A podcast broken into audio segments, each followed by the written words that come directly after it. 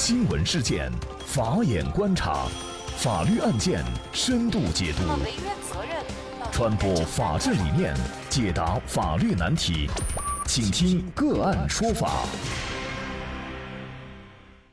大家好，感谢收听个案说法，我是方红。更多的案件解读，欢迎您关注个案说法微信公众号。那么今天呢，我们跟大家一起来聊一下，女子在农信社存了一千一百万。到期取钱却被告知没这笔钱。那么，据澎湃新闻报道，二零一四年，傅林在农信社存入了一千一百万。那么一年以后呢，存款到期取钱的时候却被告知没有这笔钱。突如其来的变故让傅林及家人愣在当场。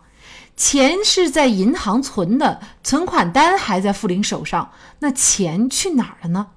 傅林回想起这两年多以来的维权经历，他将根源归结到。曾经让他非常信任的阳光贴息，并且自责自己太过大意。谁能想到存到银行里的钱也会出问题？事情呢，还要从二零一四年十月说起。当时啊，傅林就接到一个中介的电话，电话称啊，山东滨州的一家银行有贴息，年利率呢是六个百分点，问他是否有存款的意向。那么这个中介呢是专做阳光贴息的。那么这种存款方式一般呢都是由中间人介绍，把钱存到指定的银行以后，然后呢有笔贴息款，相比于一般的存款，回报率要更高一些，也比购买一些理财产品更安全。那么傅林存过几次，他说呢以前从来都没有出现过问题。同时啊，傅林还告诉澎湃新闻的记者，他说呢受环境影响，正常的利率下，银行是很难招揽到大额存款的。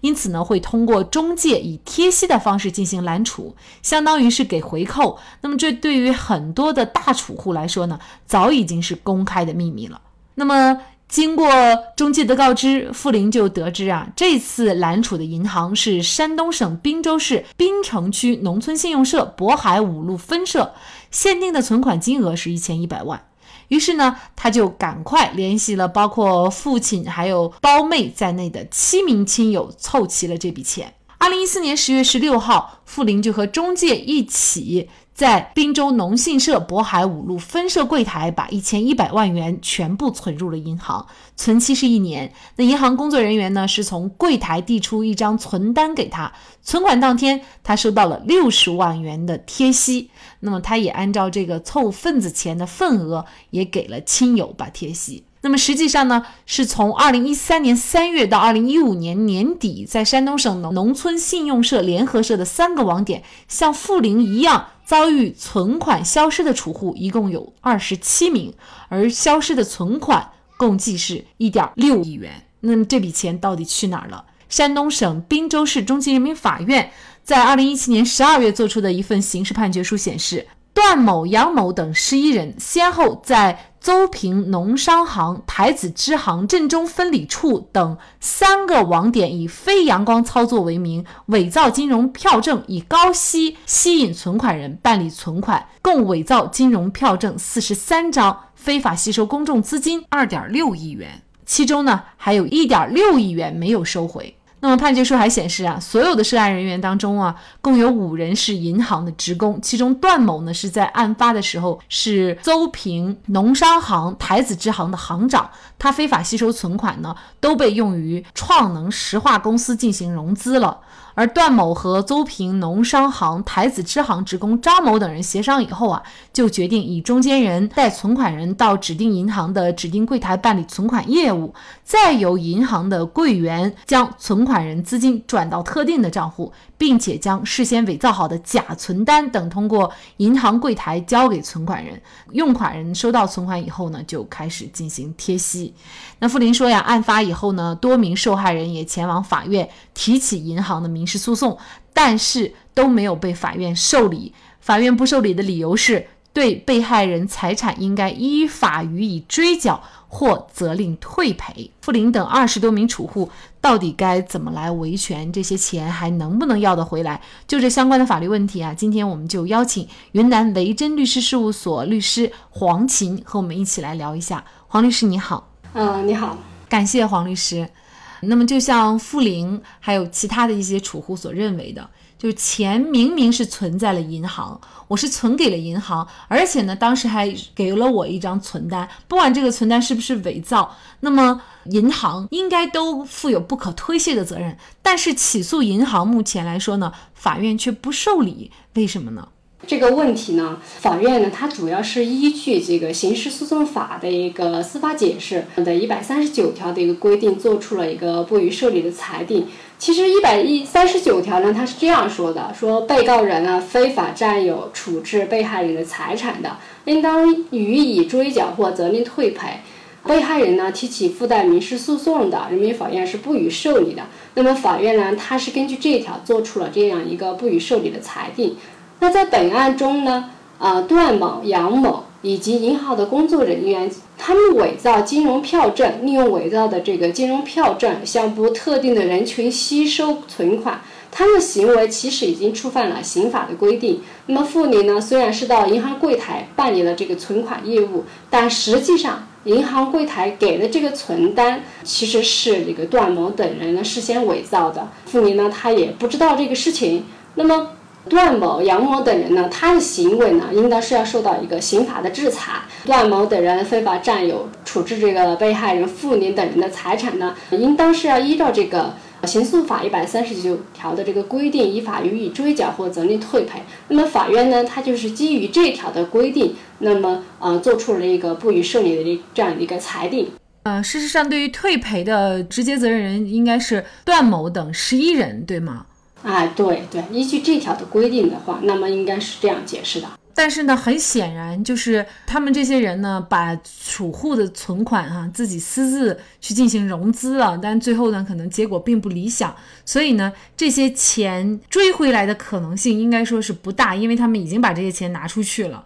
那么像这种情况，作为储户来说，他就只能选择银行。我想啊，主要是两个理由，一个呢，银行它有偿还的能力。第二个呢，就是确实，无论你是工作人员也好，还是你作为支行的行长也好，你是犯罪了，但是你的犯罪不能代表说我跟你银行没有关系，因为我毕竟不是把钱存给某个银行的工作人员，我确实是把钱存给银行的。那么我来诉求，请求法院判令银行来赔偿，这个从道理上可能我们觉得还是可以讲得通的。那么难道从法律上不能够得到支持吗？啊，其实这个问题呢，我个人认为呢，银行对此也应当承担一个相应的责任。啊，为什么呢？民法总则一百七十二条及一百七十条，它有一个明确的规定，就是说，行为人没有代理权，或者说超越代理权，或是代理权终止以后呢，仍然实施的一个代理行为，相对人，也就是本案中的一个被害人妇女等人呢，他是有理由相信。这个行为人，也就是实施这个犯罪行为的段某、杨某等人，那他是有代理权的。那么这个代理行为啊是有效的。那么一百七十条也明确说到一个法人或者非法人组织对执行呃其工作任务的人员执职权范围的限制呢，不得对抗善意的第三人。在本案当中呢，傅林等人呢，他其实不知道这个是银行的这个工作人员伪造的这个票据。他其实是一个善意的一个相对人。那换句话来说呢，本案的一个傅宁等人呢，之所以会上当受骗呢，主要就是基于对银行的一个信任，以及银行工作人员的特殊身份和银行高度的一个信任，所以造成的这样一个不幸。嗯，因此呢，认为呢，这个银行方啊，还是要对此承担一个相应的责任的。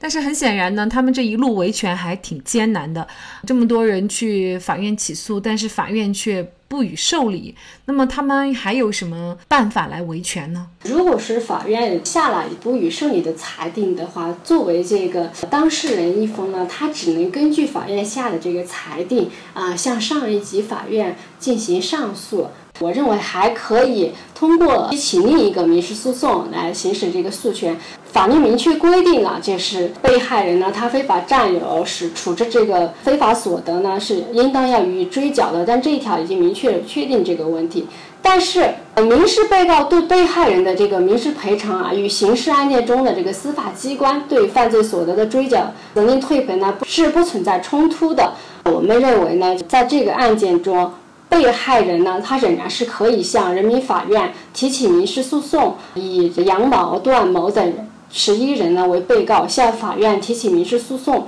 就追缴或责令退赔的不能弥补的损失的部分呢，请求赔偿。我认为应该是可以起诉被告人段某、杨某等人的。除了被害人妇女等人可以另行提起这个民事诉讼、刑事诉权外呢，妇女等人呢还可以向法院的上一级，就是滨海市中级人民法院上级，也就是滨海省高级人民法院的信访部门呢进行反映，以及呢政府部门的信访部门进行一个相应的反映，那么进行这个维权。如果说政府政府部门的信访部门以及呃高院的那信访部门呢，他都不予受理的情况下呢，妇女等人呢还可以向检察院部门进行一个反映，由检察院相关的部门呢进行提起抗诉，但是呢这个几率呢并不是很大。那么这样看来呢，就是傅林等人维权可能还需要一个艰难的过程啊。所以呢，遇到这样的一些事情啊，二十七个人涉及到的款项是一点六亿，一个巨额的数字啊。那么这背后呢，可能就牵扯的人更多了，因为很多人呢都是把自己家里亲戚家人的这个钱拿来去进行阳光贴息存储，嗯，所以遇到这种情况呢，我们打破了我们很多人的这个观念哈，就是大家都觉得到银行存钱是最安全的，但是呢，像这起案件会出现这样的情况，那么储户有办法来避免类似情况的发生吗？我认为呢，还是有的。首付呢，首先要应当要到正规的这个银行网点去了解这个相关的这个存款的一个利率的情况，比如说相应的理财产品啊，或者说所谓的阳光贴息的产品是否是存在。如果在这个网点了解到这些情况是存在的情况下，我认为呢，还应当要拨打这个银行的一个官方的客服热线进行一个核实。如果这些问题都是核实到了，确实是存在的，那么我认为呢是可。以购买这样的一个产品啊，投资相应的理财啊，这样的是可以的。当然，千万不要轻易的相信这个所谓的一些呃银行以外的中介机构的这样介绍。我认为呢，这样是很不靠谱的。二十七人，一点六亿。两年多的维权却丝毫没有进展。如果银行不可以作为被告被起诉，不需要为自己工作人员的违法犯罪行为承担责任，而由储户来埋单的话，那么银行呢，自然就会疏于对工作人员的管理。而更直接的后果是，我们还敢把钱存到银行吗？法院对案件的不予受理，又是否有充分的法律依据？谁来对法院的裁定判决进行有效的监督？这似乎都是这个案件的难点。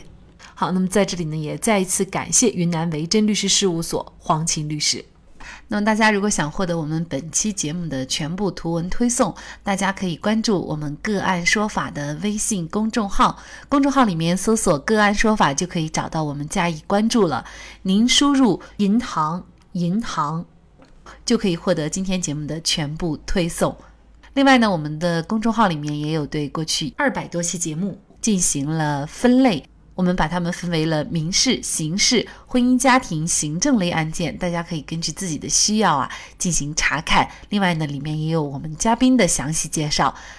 如果您在生活、工作、生意当中遇到一些法律问题，寻求解决，也欢迎大家向我们进行咨询。您可以直接添加幺五九七四八二七四六七的微信号进行咨询，也可以直接电话咨询。为大家提供法律服务的都是我们个案说法邀请的节目嘉宾，他们都非常的专业、资深和负责任。如果您觉得我们的节目对您有帮助，那支持我们的方式就是关注我们的公众号进行转发分享。感谢您的收听，我们下期节目再见。